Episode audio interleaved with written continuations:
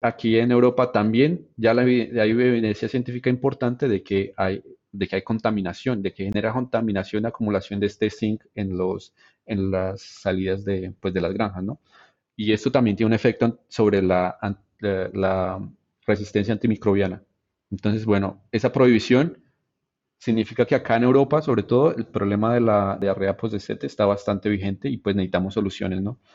Y una de esas soluciones, digamos que no, puede que no sea la única solución, hay bastantes más, pero digamos que este, los fitobióticos es una de las soluciones que, pues, que está ahí y que ya hay compañías que están tratando de promover o de, de generar productos para los granjeros o productores. Bienvenidos a Cerdocast, una línea directa con las principales referencias de la porcicultura. Hola a todos, mi nombre es Leandro del Tufo y Cerdocast solo es posible gracias al apoyo de empresas innovadoras que creen la educación continua. Giga, la fusión de la sencillez y el alto desempeño. El ANCO, es ver crecer a nuestros animales con salud. SUNY, brindando soluciones biotecnológicas con valor agregado. DSM Firmenich, nutrición y salud animal moldeando el futuro del cuidado de los cerdos. Lican, experiencia y compromiso con la calidad. Provimi, Cargill, 35 años de experiencia en nutrición animal. Drown Nutrition, líder global en nutrición animal. Innovative Heating Technologies, pensando en energía, bienestar animal y equipos construidos para durar. Seguimos en las redes sociales y Spotify para tener acceso a información de calidad, continua y de acceso gratuito. Hola, hola a todos. Eh, estamos aquí nuevamente en otro episodio del Cerdo Cast y en esta ocasión tenemos con nosotros a Kevin Steven Jerez Bogotá y va a estar con nosotros platicándonos acerca de sus experiencias profesionales y de todo el trabajo que ha hecho, sobre todo con fitobióticos. Eh, Kevin, pues bienvenido. Eh, gracias por aceptar la invitación y, y pues empezamos con, con, el Cerdo Cast. Bueno, Román, muchas gracias por la invitación. Eh, bueno, yo soy de Colombia, eh, estudié en la Universidad Nacional en Colombia, eh, estudié zootecnia. Digamos que ese fue casi que yo podría decir el primer acercamiento, sobre todo con los animales de granja, porque yo en realidad crecí en la ciudad, en Bogotá, entonces muy poco, muy poco conocimiento del campo en general y, y pues de la ciencia animal. Sin embargo, pues siempre estuve interesado en los temas de biología y de, digamos que la zootecnia ofrece digamos que un aspecto bastante interesante de cómo usar de manera aplicada la biología, las matemáticas y bueno, y muchas otras cosas, ¿no? Incluso la economía y la genética. Bueno, digamos que es una ciencia bastante, eh, una ciencia aplicada que, que te incluye saber de bastantes cosas y bueno, tal vez eso fue lo que me llamó la atención al principio. Estudié en Colombia, al principio estaba más interesado en los rumiantes, que, que como sabes, eh, no sé, yo creo que es algo que se ve en todas las escuelas, al principio la mayoría de gente siempre quiere ir por nutrición y por rumiantes porque, bueno, eh, tienen bastante fuerza. Sin embargo, eh, luego cuando ya terminé, em, yo emigré a los Estados Unidos con mi familia y, y bueno, eventualmente, gracias a la ayuda de algunos compañeros que ya estaban allá estudiando en Estados Unidos en la Universidad de Illinois, eh, pude hacer un contacto para encontrar empleo en la, en la Universidad Estatal de Dakota del Sur. Y al principio, cuando trabajaba allá, trabajaba principalmente con pollos en temas de digestibilidad, estudios de digestibilidad y de nutrición y digamos como apoyar a, los estudiantes que estaban haciendo su investigación. Luego ya estando un tiempo allá tuve la oportunidad de empezar a trabajar, de, de tener un empleo con una empresa que se llama Pipestone, System en, en los, eh, allá en una granja de producción digamos que esa ya fue una experiencia más de campo, más en la granja, en el las, del día a día. Luego volví a la universidad a hacer mi maestría, hice una maestría en nutrición animal y digamos que también tuve la oportunidad de apoyar otro tipo de experimentos, también en temas de salud intestinal y en temas de, de, de aditivos, eh, ahí mismo en la Universidad Estatal de Dakota del Sur. Y ya luego, eh, cuando terminé ahí, bueno, fue ya el COVID, entonces es un periodo como de que no, no había mucho que hacer, pero al mismo tiempo empecé a hacer otra, otra maestría, una maestría en ciencia de datos, y eso como que me, también me llamó la atención, como cómo podemos empezar a traer esas herramientas de, las, bueno, que de los nuevos desarrollos de la ciencia de datos y de la estadística aplicada a la, a la la producción animal en general. Y así terminé, digamos, trabajando en, en Illinois, en, en Macomb, Illinois, con una empresa que se llama Carthage, Carthage System. Con ellos estuve en la parte de, de investigación, el área de investigación. Ellos hacen investigación ya un poco más a escala industrial. Y allí el trabajo también estaba un poco asociado a, allá a la parte de cómo eh, hacer investigación a escala industrial, probar productos o probar nuevas técnicas de manejo o, bueno, digamos, o técnicas de bioseguridad ya a una escala granja. Y al mismo tiempo, digamos que a ellos les interesó un poco mi perfil como eh, en el tema de las ciencias de datos, entonces estamos haciendo un poco de temas de modelos de predicción para tratar de usar toda esa información que se genera en esos sistemas grandes de granjas en los Estados Unidos para predecir cosas, sobre todo, por ejemplo, el tema de mercados, cuándo vamos a tener animales, porque eso es un tema que es bien, bien difícil de controlar los animales. De todas maneras, eh, aunque las granjas están muy bien eh, estructuradas, siempre hay una variabilidad ¿no? que nos dan los sistemas animales. Entonces es bien difícil predecir cuándo vamos a tener animales, cuándo no. Entonces, digamos que usar la ciencia de datos o la información relevante para poder predecir cosas. Y finalmente, ya me estoy alargando un poco, pero bueno, luego de estar allá en los Estados Unidos, la experiencia en los Estados Unidos fue muy, muy importante. Me acercó a la industria, a la nutrición sobre todo, que es una parte bien importante, no solo de, de, los cerdos, sino también de los monogástricos, en general también un poco de pollos, pero había como algo que me estaba faltando y es que el acercamiento a esos sistemas tan intensivos como los que hay en los Estados Unidos me creaba una especie de conflicto, ¿no? Que es como este conflicto de qué pasa con el ambiente, qué pasa con el, con el bienestar animal, y ese tipo de, de, cosas me, me empezaron a generar, bueno, yo yo tengo pensado, quiero hacer un doctorado, pero tal vez quiero buscar un lugar donde, donde, donde pueda haber otra mentalidad, donde pueda haber, bueno, no sé, una alternativa de hacer cosas diferentes. No es que esté mal en Estados Unidos, es un sistema muy productivo y que, que está, bueno, que está muy bien optimizado para, para lo que se tiene, para lo que es el objetivo, que es la, aumentar la productividad. Pero bueno, para explorar nuevas, otras cosas. Y eso fue lo que me trajo acá en la Universidad eh, de Aarhus, en Dinamarca, donde estoy ahora, en un proyecto que es un consorcio europeo en salud intestinal de monogástricos. Entonces somos 11 estudiantes de doctorado, todos con un problema a resolver o con, digamos que nos dan un problema que tenemos que resolver en las diferentes universidades, que tiene apoyo del Parlamento Europeo.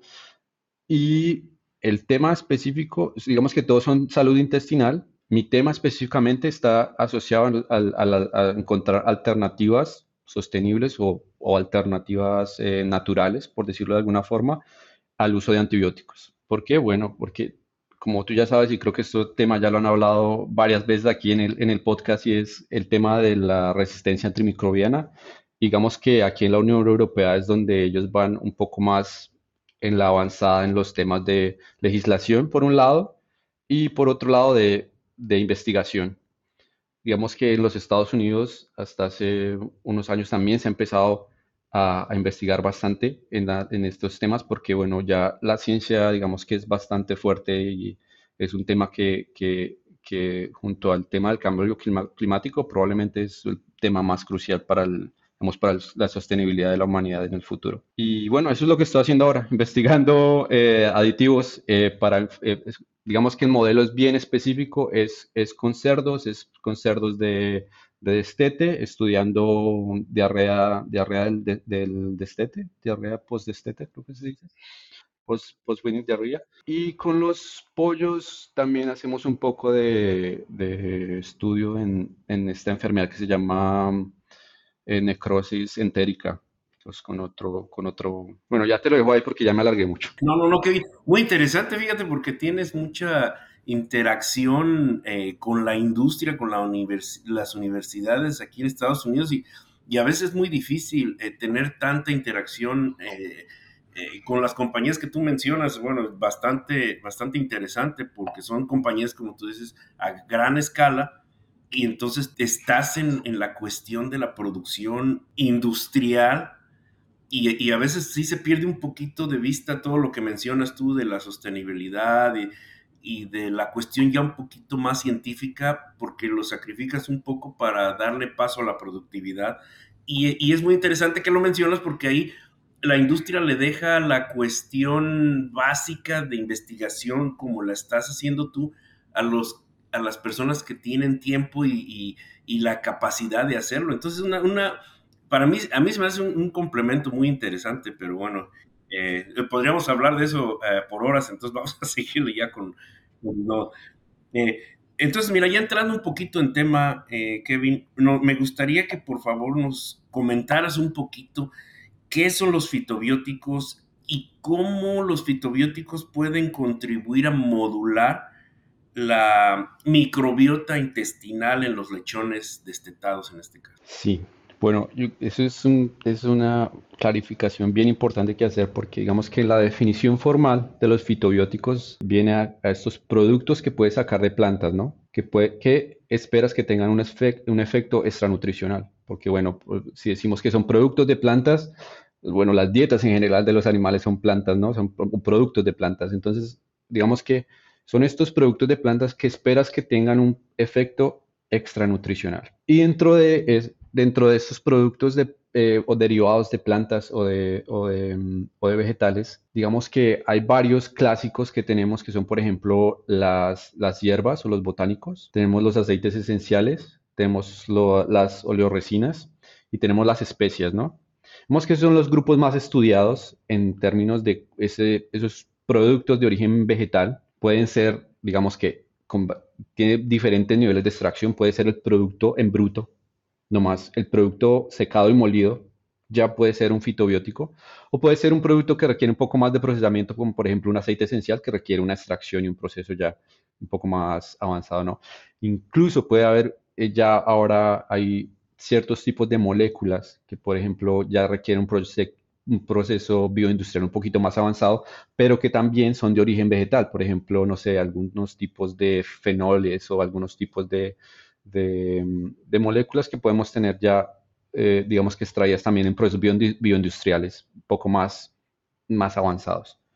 Pero en general, bueno, esa es la definición el resto de la pregunta, ¿cuál era? ¿Cómo ayudan a modular la microbiota? Vamos a tratar de resumirlo. Complejo. Hay un aspecto de, de, los, de los fitobióticos y es que, bueno, un, uno muy parecido al, al, de por qué, por qué, por qué fitobióticos como alternativa a los antibióticos y es precisamente ese efecto que tienen de efecto antibacteriano. Por eso es que entonces hay muchas plantas, hay muchos eh, compuestos de origen vegetal que tienen efecto antimicro, eh, antimicrobiano o, antibacterial y esa es una de las acciones. Y no más por el hecho de, tener ese efecto antibacterial, bueno, ya, puede, ya estás hablando de una modulación de la microbiota. Puedes tener también un efecto prebiótico con varios productos de origen vegetal, que es ya más eh, al hecho de promover bacterias eh, beneficiosas para el host, para el, para el huésped. O puedes tener también em, algunos tipos de efectos como tipo em, que tiene más, tiene más que ver con el efecto sobre el huésped, como por ejemplo efectos antiinflamatorios, efectos antioxidantes, y eso también indirectamente o directamente te ayudan a modular, digamos que el ecosistema de la, eh, de la microbiota o del, micro, el del microbioma, como le llamamos, ¿no? Entonces, digamos que esos son, podríamos ser eh, el resumen de cómo, cómo estos productos de origen vegetal o fitobióticos pueden modular el, microbioma. Muy interesante. Em, y ya una vez que se modula la microbiota intestinal, ¿cómo, ¿cuál es el impacto de esta modulación en la resistencia a enfermedades y el crecimiento de los lechones? ¿Cómo los, cómo altera esta, este, esta parte del crecimiento? Sí, bueno, para eso te voy a dar un ejemplo y, el ejemplo es bastante específico porque yo creo que esta pregunta como tal debe abordarse de forma bien específica para situaciones bien específicas. Digamos que eh, no hay una, como dicen en inglés, silver bullet, ¿no? No hay una no hay una respuesta para todo y, un solo producto que te vaya a ayudar a todo. Pero, por ejemplo, en, el, en, el, en mi investigación como tal, en uno de los experimentos que hice, que estamos haciendo acá, fue con el tema de cómo encontrar un, aditivo o una alternativa al uso de antibióticos para prevenir o para tratar eh, la diarrea eh, del postdestete, ¿no? La, la, diarrea del destete. Entonces, digamos que para este problema específicamente la ciencia o digamos que la investigación ya nos dice que el agente principal, aunque es un problema multifactorial, porque la diarrea es un problema multifactorial que incluye nomás el hecho de que tomes al, cerdo, de la, al cerdo de la, de la madre, pues ya genera un estrés que puede generar diarrea. Pero digamos que el agente bacteriano o, patológico que termina causando una enfermedad grave o una patología es, el, es el, la E. coli, ¿no? El E. coli enterotoxigénica.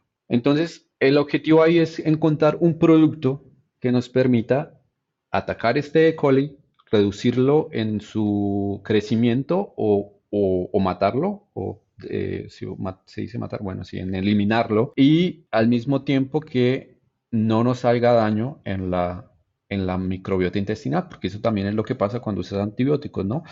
Matas uno, matas al malo, pero también matas a todos los buenos, toda la, toda la microbiota buena que está ahí. Entonces, digamos que lo que hicimos primero fue hacer un screening de varias, eh, varios candidatos, eh, plantas eh, candidatos. Queríamos hacer un, también encontrar un efecto combinatorio, porque cuando, lo que pasa también cuando, cuando usas una sola cosa, es que esa una sola cosa en el largo plazo te puede generar también resistencia, porque las bacterias se acostumbran a recibir, bueno, si las que sobreviven se multiplican y después en el largo plazo vas a tener un problema o puedes llegar a tener un problema, ¿no? Entonces también queríamos una solución que tuviera, que incluyera no solo uno, sino varios candidatos. Entonces digamos que hicimos varios experimentos tratando de encontrar esas interacciones o sinergias para atacar este E. coli en varias, en su crecimiento y para eso encontramos, por ejemplo, algunas eh, eh, vallas que son que ayudan a reducir el pH del intestino, como por ejemplo la salsa parrilla, creo que se llama en español, o por ejemplo, se me, se me van ahora los nombres, pero digamos que eso, estas, estas vallas eh, ácidas que te permiten, te, permiten reducir el pH y ya no más con reducir el pH estás ganando porque le estás creando una, un ambiente desfavorable a la, a la bacteria, al E. coli para, que se multiplique. Y lo que encontramos también fue que el, que, el candidato que era más, eh, digamos, efectivo contra este E. coli era el ajo, indiscutiblemente, y el ajo salvaje. El problema del ajo salvaje, o como o el ajo, no sé cómo se dice en, español, el ajo salvaje es que es muy difícil de encontrar en masa, ¿no? Porque tú vas a alimentarse entonces necesitas dar bastante. Entonces al final lo que hicimos fue ir por el lado del ajo, que se ha estudiado bastante. Digamos que estas no son cosas, no nos estamos acá inventando la rueda, ¿no? De estas son cosas que se conocen, digamos, empíricamente.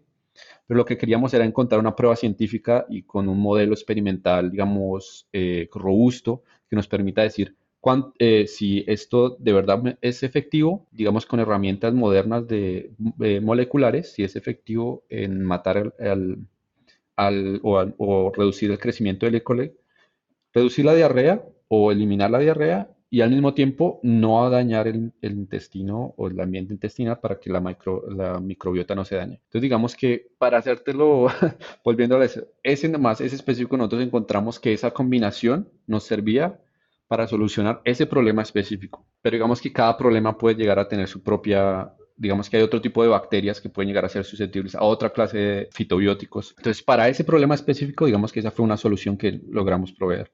Para otro tipo de problemas, tal vez asociados con otro tipo de cosas, digamos más con, con efectos de estrés oxidativo, puede haber otro tipo de bacterias, otro tipo de fitobióticos, como por ejemplo el extracto de té o el, o el extracto de, de, mate, de la yerba mate. Incluso eh, acá estuvieron investigando mucho tiempo el tema de, y están investigando aún el tema del cáñamo, también como antioxidante para otro tipo de momentos en la, en, en, la etapa de vida del cerdo que, pues, que lo necesitan. En el, en el tema, por ejemplo, de las madres, acá también se está investigando mucho el uso de, fibra dietaria eh, eh, para, sí, para las cerdas, para, para, para ayudarles también con los temas digestivos. Entonces, digamos que la respuesta es como que cada problema específico puede llegar a tener una solución eh, que te ayude a atacar o a solucionar.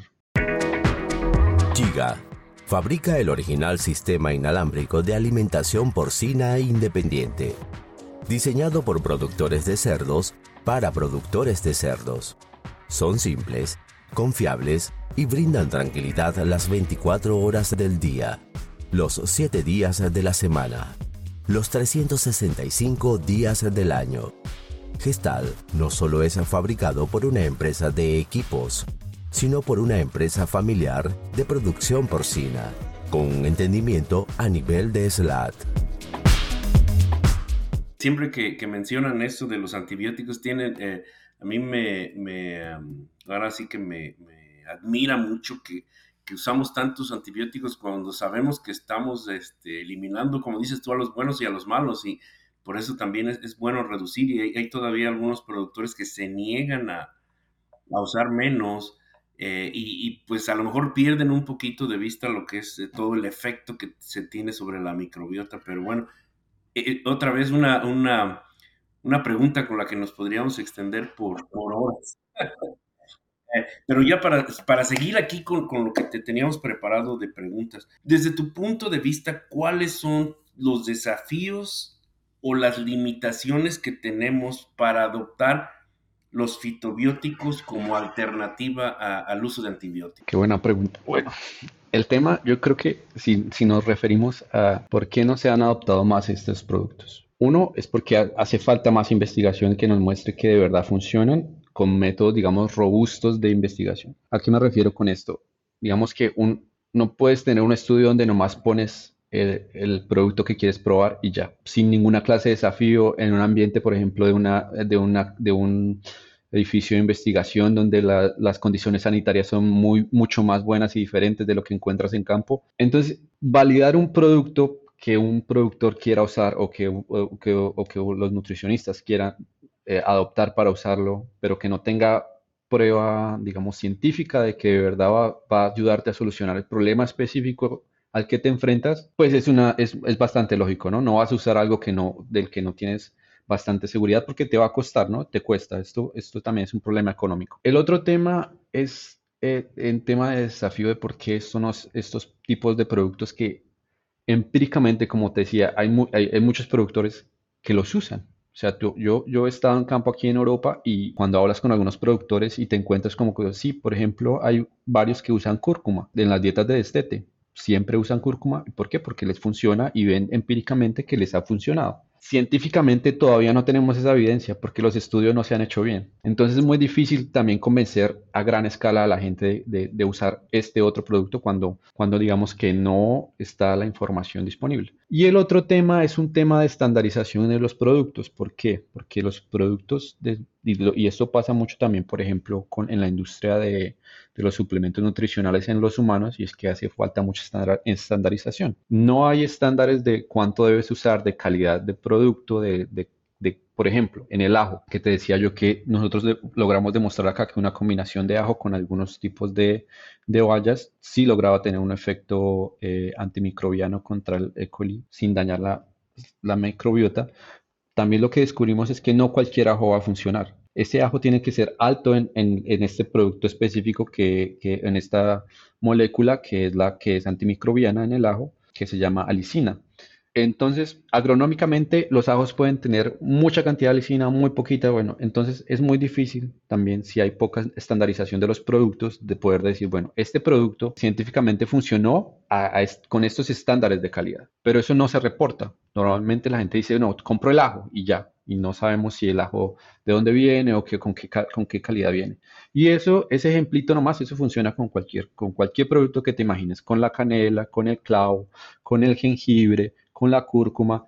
No es, el producto, no es que es el producto que se llame así ya te va a funcionar, no, es ese producto, pero que tenga estándar, un estándar de, de calidad generalmente asociado a la presencia de alguna molécula funcional que está en ese producto. Entonces, bueno, eso, digamos que las, las compañías también, las compañías de aditivos están, hay algunas compañías de aditivos que están tratando de hacer un poco más de, de investigación en ese aspecto y tratar de sacar o de encontrar cuáles son esos productos que nos interesan más. Por ejemplo, en el caso de los aceites esenciales, hay componentes de aceites esenciales que se han demostrado que son los que nos funcionan. Entonces, por ejemplo, hay compañías que producen sintéticamente estos, estas moléculas dentro de los aceites esenciales y las convierten en productos que luego, bueno, eh, ponen a, a, testear. Sin embargo, yo creo que eh, eh, no es que no se estén utilizando, yo creo que ya hay bastante, hay una evidencia importante en varios productos, en aceites esenciales hay buena investigación. También lo que pasa con aceites esenciales es el tema de estandarización, ¿no? La calidad de ese aceite esencial, cómo lo usas y bueno, eh, muchas otras cosas. Pero en general yo creo que es un tema que viene y viene por la presión de que necesitamos reducir el uso de antibióticos y bueno, digamos que eso ese viene jalonado por por la, legislación que se ha hecho, sobre todo aquí en Europa, porque como sabes, el año pasado acá también se, se prohibió el óxido de zinc, esa fue como la, solución que encontró los Estados Unidos después de decir, bueno, aquí tampoco vamos a seguir usando antibióticos como promotores del crecimiento, pero se encontró que el óxido de zinc tenía unos efectos similares, ¿no?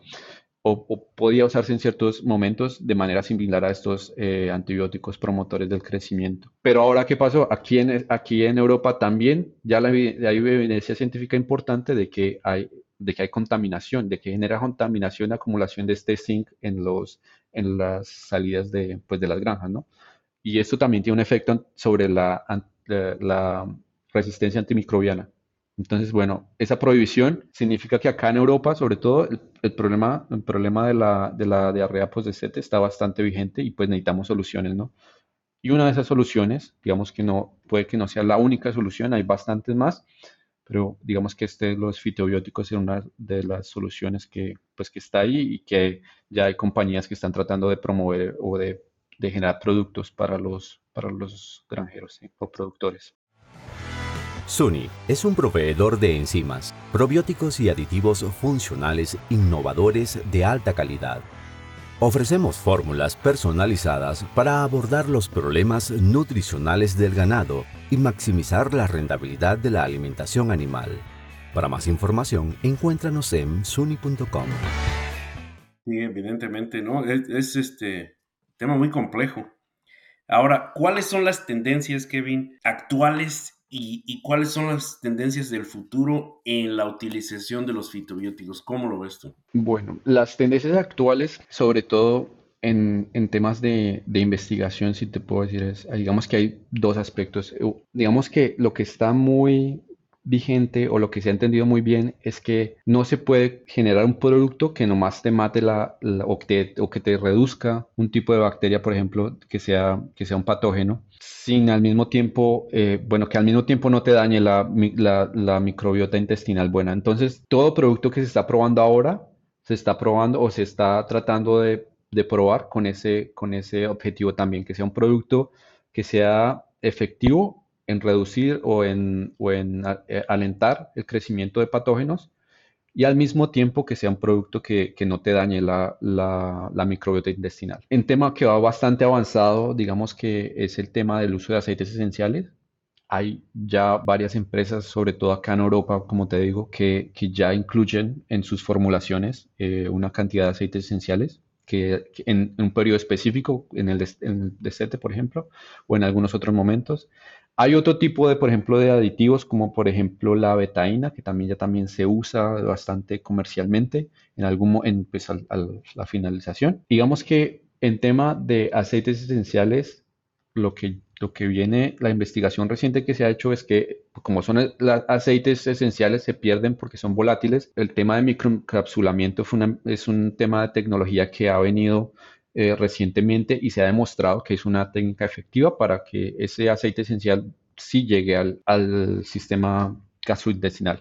Entonces, eso es como lo que en la investigación lo que va, se ha demostrado que, que funciona, sobre todo para este tema de la, de la diarrea. El tema de promoción del desempeño, digamos que hay evidencia, a la evidencia está un poco inconclusa, ¿no? A veces funciona, eh, se ha demostrado que si lo incluyes, digamos, eh, estos aceites esenciales en un periodo largo de tiempo, puedes llegar a promover un poquito el, desempeño, pero indudablemente no, digamos que no hay ninguno que se parezca a, usar el, o, o, que yo tenga conocimiento hasta el momento, ¿no? Que sea bastante robusto en aumentar el desempeño. Sin embargo, sí hay bastantes productos que ya, digamos, se, están comercializando eh, para atacar enfermedad, eh, a enfermedades específicas en, los cerdos. Y específicamente, bueno, ya, ya que estamos este, hablando de las tendencias, ahora sí que en general, eh, en la cuestión de lechones de destete, ¿crees que son las mismas tendencias o hay alguna cuestión diferente? Porque en la cuestión de lechones, desde mi punto de vista, es donde hay más evidencia de que funcionan y es más rápido eh, obtener una, respuesta. ¿Tú crees que siga la misma tendencia o, hay algo que está impulsando un poquito más a que se trabaje más con los lechones al destete? Sí, yo creo que el tema de que sean los lechones al destete es porque, porque es un problema, ¿no? Es un problema, es donde más eh, se está teniendo problemas en el momento y sobre todo, eh, eh, por, bueno, por, porque ha habido bastante presión en varios aspectos. Por ejemplo, en los Estados Unidos, reducir la edad del destete se ha demostrado que eso ha, generado una presión bastante importante en el sistema inmunológico del, del, cerdo. Entonces, el cerdo como tal es un animal bastante robusto, ¿no? Es, crece en condiciones bien, bien, eh, digamos, difíciles. un cerdo puede prosperar. Sin embargo, este, este periodo de la vida es como bastante crítico porque es cuando se empieza a desarrollar el sistema, el sistema inmune, el sistema digestivo, la microbiota se establece, todo entonces digamos que esta presión que se ha generado a reducir la destete, digamos que juega un papel fundamental. Y el hecho de que ya no o bueno, de que, de que en teoría ya no queramos usar más antibióticos, porque lo que pasó cuando dejamos de usar antibióticos es que se puso en evidencia que los cerdos estaban viviendo en condiciones sanitarias muy difíciles. Entonces, claro, cuando tienes condiciones sanitarias muy difíciles, que quiere decir condiciones de manejo, que las condiciones en la granja pueden ser higiénicamente no las mejores, esto te empieza a generar enfermedades. Y estas eh, cuando empieza a generar enfermedades, pues empieza a haber reducción en la producción, ¿no? De todas maneras, sí es que es verdad que el cerdo tiene, eh, eh, ahí está el fenómeno este del crecimiento compensatorio, ¿no? Que, que, cuando tienes un choque, el cerdo puede recuperarse, incluso puede, puede eh, desempeñarse mejor en el futuro, ¿no? Eso también juega un papel importante de por qué, porque el tema de los lechones es a veces como, como que sí es importante, pero a veces como, ah, bueno, pues igual los dejamos. Pero el hecho de que, por ejemplo, en países acá como en Estados eh, cuando se empiezan a, a generar los brotes de enfermedades, es cuando ya nos ponemos las pilas porque podemos ver, oh, esto puede tener un efecto fulminante. O sea, yo he tenido la oportunidad de ver la enfermedad en campo, de, por ejemplo, de la diarrea por al destete y es, es terrible. O sea, como puede que sea, te, tienes suerte de que no se presente, bueno, un día se presenta y es, y es bastante terrible, es una mortalidad importante, los cerdos se descompensan bastante eh, y, digamos, que, digamos que no es, no es algo que quieras ver. Entonces, yo creo que sí, el tema de los el, destete es donde más, eh, donde más estamos interesados, sobre todo porque es donde la microbiota ya se está formando, ¿no? Cuando los cerdos ya están bastante grandes es muy difícil modificar la, microbiota, ¿no? Los cerdos ya establecen una microbiota y es muy difícil eh, reclamar que puedes modular la microbiota cuando, cuando ya estás bastante avanzado en la edad, a menos de que tengas un tipo de desafío con alguna enfermedad, ¿no? Por ejemplo, hielitis, por ejemplo, que, que por la enfermedad este de, la bacteria Lawsonia, eso, es, eso sí se puede presentar en estados tardíos o en estados cuando los cerdos ya están un poco más grandes. Digamos que también hay investigaciones para atacar ese tipo específico de, de, de bacteria con, algunos productos, que algunos tipos de enzimas, por ejemplo, bueno, y otras cosas. Pero bueno, digamos, digamos que la ventana más que tenemos ahora de investigación es para, para, para encontrar soluciones a este tema de la diarrea post-destete. En este mismo sentido, reducir el el uso de antibióticos para, para reducir la resistencia antimicrobiana es como que nos genera la, la barrera de la barrera, no, la, oportunidad de investigación y pues la oportunidad de empezar a, buscar alternativas. Definitivamente, muy bien Kevin. Eh, ¿Qué recomendaciones finales nos darías tú a las personas que están, nos están escuchando, eh, no sé, veterinarios, productores, nutriólogos, personas que toman decisiones? ¿Cuáles serían tus recomendaciones finales con respecto a los fitobióticos? Bueno, eh, la, primera recomendación es que, es que hay que prestarle atención no solo, no solo a los fitobióticos, sino a cualquier otra alternativa a los antibióticos. Y, y la razón es una, una razón, digamos, que, que, nos compromete como pertenecientes a la especie humana, ¿no? Es un problema al mismo tiempo que como el cambio climático es un problema que, que reconocemos que es es un factor crucial para, pues, para el futuro y para, pues, para nuestros hijos y las generaciones que vienen, ¿no?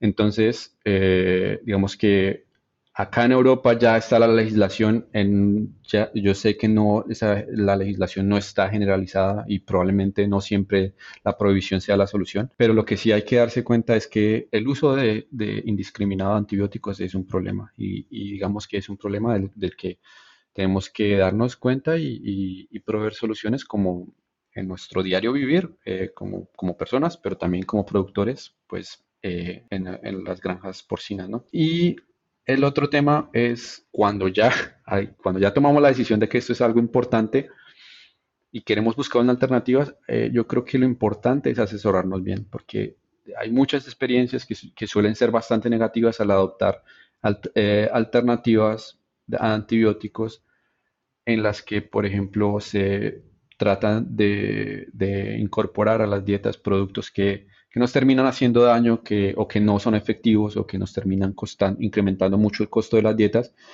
Y a veces, muchas, muchas veces la razón de esto es que nos dejamos guiar por el marketing, porque no hacemos una investigación, digamos, más eh, eh, concienzuda en qué es lo que nos están ofreciendo, cuál es este producto, cuáles son los beneficios que tiene, en qué momento tenemos que usarlo, porque, por ejemplo, en mi investigación también lo que nos dimos cuenta es que este producto no es bueno usarlo todo durante toda la vida del animal. No es bueno, ¿por qué? Porque empieza a generar otro tipo de problemas. Por ejemplo, nosotros sabemos que el uso eh, extenso del ajo durante la vida de, cualquier animal, incluso de los humanos, puede generar anemia. Y, esto es un problema pues, pues, del que se sabe. Entonces, no, también no queremos hacer daño, ¿no? Entonces, hay que asesorarse muy bien, eh, ir a la literatura, asesorarse también de los productos que estamos usando, qué parte de estos productos es la que nos está generando el efecto que queremos, para esa misma forma poder hacer un control de calidad de los productos. No es, o pues bueno, si, si ya tenemos eh, algún, alguna relación con alguna compañía que nos pueda probar, que nos pueda proveer esa confianza en la calidad de los productos, bueno, ese, eso es también importante. Pero digamos que cualquier producto que queramos probar, tratar de eh, ir a la literatura, ver si se ha probado y ver si se ha probado de una manera con un método robusto que sea, que, bueno, científicamente que sea robusto y al mismo tiempo pues que, que, el producto que estemos comprando sea de la calidad adecuada para usarlo en el momento que lo queremos para resolver el problema que, tenemos. Bueno, Kevin, muy interesante. Es un tema evidentemente bastante amplio, bastante complejo con toda la cuestión de los diferentes fitobióticos, los diferentes tipos de fitobióticos, las plantas, las, de, las que se puede obtener, las consecuencias a largo plazo que nos estabas tú diciendo, que también si no nos informamos pueden llegar a, causar efectos negativos, ¿no? Entonces, bueno, eh, te agradecemos mucho. Antes de terminar, eh, Kevin, me gustaría eh, que nos hicieras una sugerencia de alguien que tú pienses que fuera un candidato eh, para que hablara con nosotros y, estuviera aquí con nosotros en el Cerdo Cast, si conoces a alguien. Eh, bueno, sí que me la, me la, pones un poco difícil porque no, no quisiera darte solo un solo nombre. Digamos que hay, eh, yo conozco mucha gente que, bueno, que hablan español y que están haciendo investigación muy interesante o gente que está en el campo que, que también pues que tiene experiencia bien importante con los cerdos. digamos que si te podría dar varios nombres. Eh, uno de ellos puede ser la doctora Gloria Casas, que fue con la, doctora con la que yo eh, vi mi clase de cerdos cuando estudiaba, estaba en la universidad, pero ya luego me la, me la, me la encontré de nuevo en la Universidad de Illinois, ya estando en Estados Unidos. Ella hizo su doctorado allá y ahora está ella regresó ahora a la Universidad Nacional en Colombia, donde está haciendo también algo de investigación y bueno, y, en temas de educación, ¿no? ¿Quién más te puedo dar? Eh, hay otra persona que, que, estudió un poco temas parecidos, hizo el doctorado en temas muy parecidos a lo que yo estoy haciendo hace eh, algunos años y es ahora el director del, de la Autoridad em, de Agricultura, de, de, Investigación de Agricultura en, en Irlanda, se llama Edgar, Edgar García. Y la razón por la que te digo que, eh, no, no, sé si ya has hablado con él o, lo conoces, pero la razón es porque tuve la oportunidad de estar allá en Irlanda, él está dirigiendo el, el Centro de Desarrollo Porcino allá de la, de la Autoridad de Agricultura Irlandesa. Y lo que yo sé eh, es que ellos tienen ahora un proyecto o un proyecto de cooperación con, con Por Colombia, y con la Universidad de Copenhague aquí en Dinamarca. Entonces, bueno, puede ser un poco interesante para ver cómo funciona el tema de, en, en, este, en Irlanda hacen mucho el tema de extensión, tienen un fuerte en este tema de extensión, entonces puede ser un poco el tema de cómo se lleva el tema de extensión, de, de llevar la ciencia que hacen ellos a, a los productores y también pues de, de, hablar de esto que están haciendo en, por Colombia y con, con, la Universidad de Copenhague. Otro nombre que te quiero dar, no sé si es, otra, una compañera mía de la universidad que también hizo la, el doctorado en la Universidad de Illinois, eh, Vanessa Lagos. Ella estuvo estudiando temas de, de, digestibilidad de calcio y fósforo, que es bastante importante, ¿no? También el tema de minerales. Eh, ahora está en una empresa aquí en Holanda bueno, si la puedes contactar. Y bueno, ya, te dejo estos nombres ahí como para, bueno, hay, hay mucha gente, ¿no? Y si se me va, si me escapa alguien, pues que me disculpen, pero... pero también darle chance a los que, si entrevistamos a los otros, este, como la doctora Vanessa, pues eh, para que también ella... sí, para que ellos encuentren los nombres. no, qué bueno, Kevin, Kevin, este, un gusto haber eh, tenido la oportunidad de platicar contigo, me da eh, tu currículum muy impresionante, espero que que todo salga bien ahí en el doctorado, que, termines pronto y que encuentres la solución a esas preguntas que, les plantearon y eh, evidentemente todo va muy bien, qué bueno que, te esté yendo también y tu, como te digo, tu, trayectoria muy interesante. Entonces, pues con esto no me queda más que agradecerte que hayas estado aquí con nosotros y pues estaremos en contacto por ahí. Eh, seguiremos siguiendo la, huella de, tu carrera profesional y pues eh, por ahí nos encontramos. Gracias nuevamente y hasta luego nos despedimos. Val Román, muchas gracias por la invitación, un placer. Y a los que llegan hasta acá, les pido que piensen también en otros profesionales de la industria porcina y le compartan este episodio, para que todos podamos sacarle provecho a la palabra de los principales referentes de la porcicultura. Un abrazo grande y hasta el próximo episodio.